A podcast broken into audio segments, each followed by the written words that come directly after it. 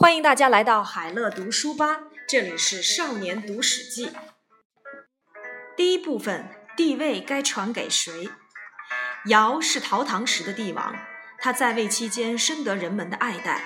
尧的年事已高，他抚着一把白胡子，望着平日坐的位子，心想：我在这个位子上已经坐得太久了，得找人来接班了。其实，早在许多年前，尧就曾经问过身边的大臣：“你们觉得谁能够接替我的位子呢？”大臣放旗说：“您的大儿子丹朱很开明。”尧一听，皱着眉头说：“是这样吗？”丹朱的修养不好，顽劣，并且爱跟别人争吵，不能用。然后又问：“还有谁可以？”大臣又说：“那共工呢？共工说话很有号召力。”带领大家做了不少事情，他可以用。哦，是吗？尧表示怀疑。共工的确很会说话，可是心思不正。他表面上看起来很恭敬，其实都在蒙骗老天。这个人也不能用。在尧那个时代的观念里，上天是必须尊敬的，不能欺骗。尊敬老天最好的方法就是修养自己的品德。共工表里不如一。不注重自己的品德，就是在欺骗老天。尧虽然老了，但还没有老到眼睛昏花、识人不清。关于接班人，大臣推荐的两个人都被尧给否决了。只要是品行有问题，成为帝王的第一个条件就过不了关。就算是自己的亲生儿子，或者是众人所推崇的领导人物，也不能够把帝位传给他。帝位不传给丹朱和共工。那又该传给谁呢？二，来自民间的孝子。尧决定要好好解决传位的问题。这一天，他召集四方的诸侯来开会，对他们说：“啊，各方的诸侯，我当国君已经当了近七十年，也该找人来接班了。你们当中有谁可以顺应天命，接下帝位？我们这些人德行浅薄。”接了帝位，恐怕会糟蹋了这个位子。诸侯们都有自知之明，回答的也很诚恳。既然这样，那就退让一步吧。好吧，尧说：“那你们就推举一下，在贵族当中有没有可以接任的人呢？要不然关系远一点的，甚至在民间的人也可以。”听到这话，诸侯们互相示意，点了点头，向尧推荐了舜。舜生长在民间，当时正值三十岁，还没有娶妻。他的母亲很早就过世了，瞎眼的父亲再娶，生下另一个儿子象。舜的父亲非常宠爱象，但他和再娶的妻子对舜很不好，经常想害他。从小到大，舜遭受过很多次的陷害和惩罚，但他一直秉持着恭敬的态度。完全没有失去做儿子和兄长的本分，因此在二十岁的时候，舜就以孝顺而出了名。舜，尧思索了一下，我听过这个名字，他怎么样？舜是一个盲人的儿子，他的父亲既顽固又愚蠢，后母很不诚实，弟弟也不讲理。然而舜却能用心的与他们和睦相处，引导他们好好做人，让他们不至于沦落到作奸犯科的地步。一个诸侯如实的向尧进行了描述，这个诸侯的描述引起了尧的兴趣。哦，是这样吗？我倒想试他一试。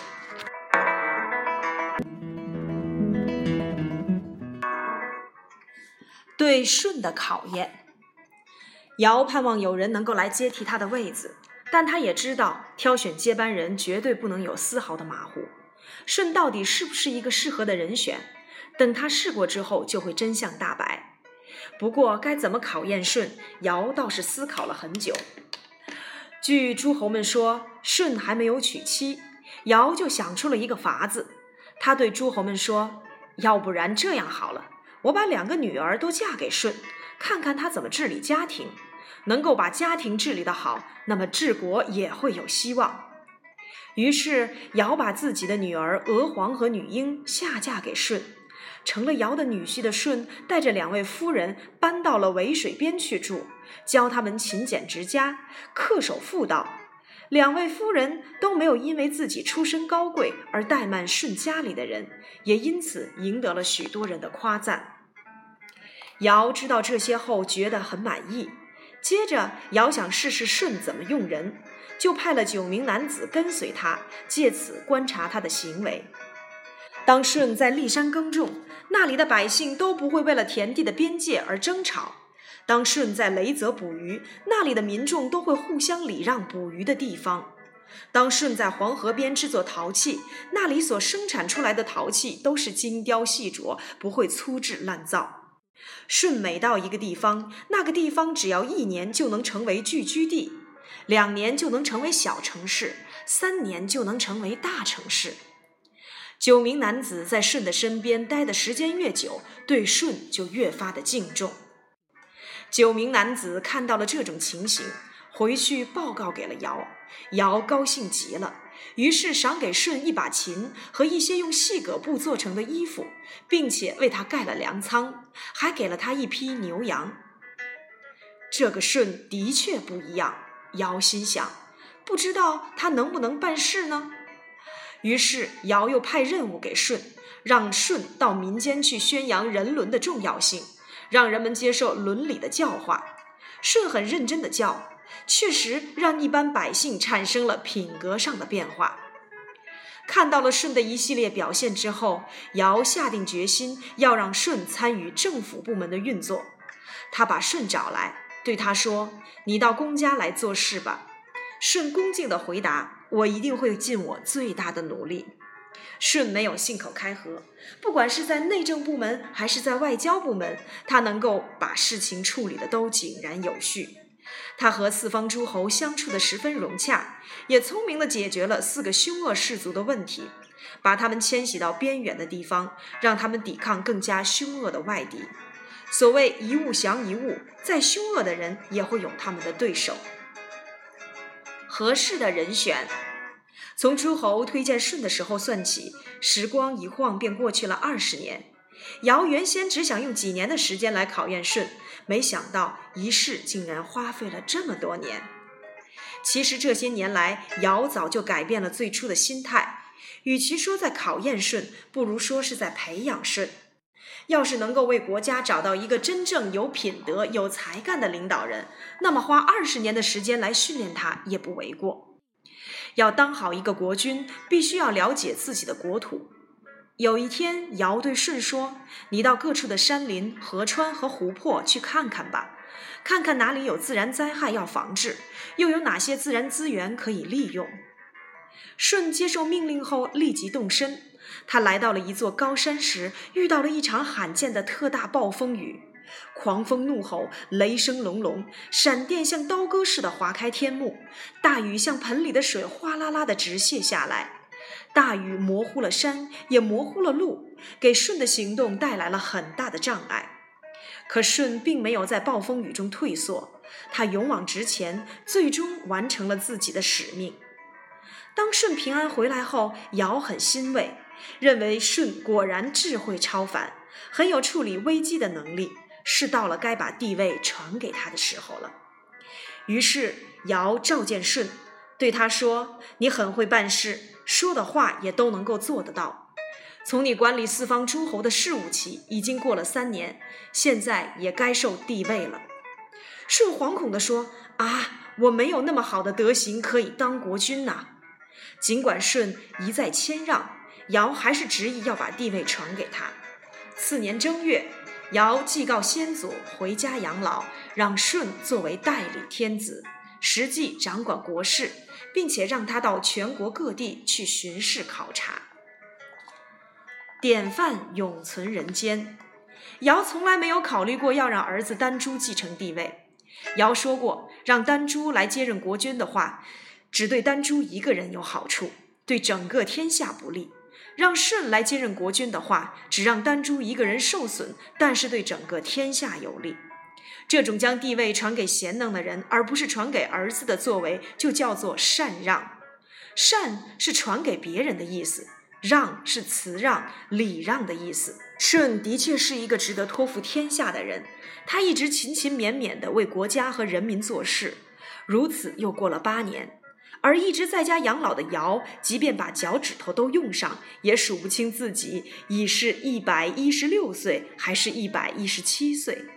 他觉得自己在人间的责任已经完成，该放下一切，彻底享受自由了。一天，尧梦见自己的身体逐渐发热，慢慢的飞升上天，接着融进耀眼的太阳里，成为了阳光的一部分。然后又在黄昏的时候飞散成一片片炫目的彩霞。一代帝尧从此长眠。扶桑三年后，舜正式当上天子，改国号为禹，是为帝舜。三分钟读历史关键，在中国漫长的历史上，权力的转移总是不太平和，改朝换代之际，经常伴随着腥风血雨。从这样的现象看来，发生在武帝时期的禅让政治可以说是古代权力转移的一种典范。这种将帝位传贤不传子的做法，是基于公天下的理念，是不把帝王的位置当作家产，而是当成天下人所共有的。被大家公认为最有品德和才干的人，才能执掌天下。有句古语说：“天下非一人之天下也，天下之天下也。”我们今天读《史记》所记载的尧舜禅让的故事，应该思考“天下”一词的含义。我们不是每个人长大后都会从事政治工作，也不是每个人都有机会当上国家的领导人。但不论你是从事的什么领域的工作，我们都会遇到公与私的问题。一旦你遇到这样的问题，你是不是也会像尧舜那样大公无私呢？《史记》原典精选。尧历七十年得舜，二十年而老，令舜摄行天子之政，见之于天。尧辟位凡二十八年而崩，百姓悲哀，如丧父母。三年，四方莫举乐以思尧。尧尧之子丹朱不孝，不足受天下，于是乃权受舜。受舜，则天下而得利，而丹朱病。受丹朱，则天下病，而丹朱得其利。尧曰：“终不以天下之病而利一人，而足受舜以天下。”尧崩，三年之丧毕，舜让辟丹朱于南河之南。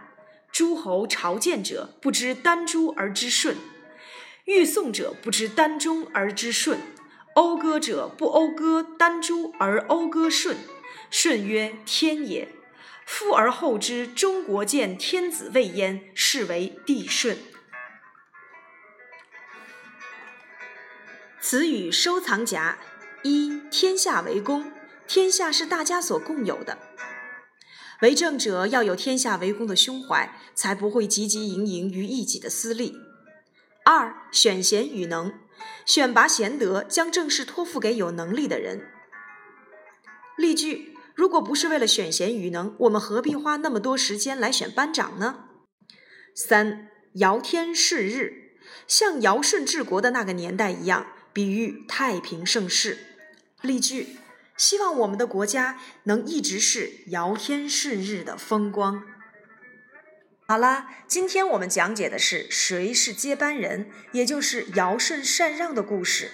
禅让政治是古代领导人选拔制度的典范。这种将帝位传贤不传子的做法，是基于公天下的理念，也就是不把君主的位子当做家产，而是当成天下人所共有的。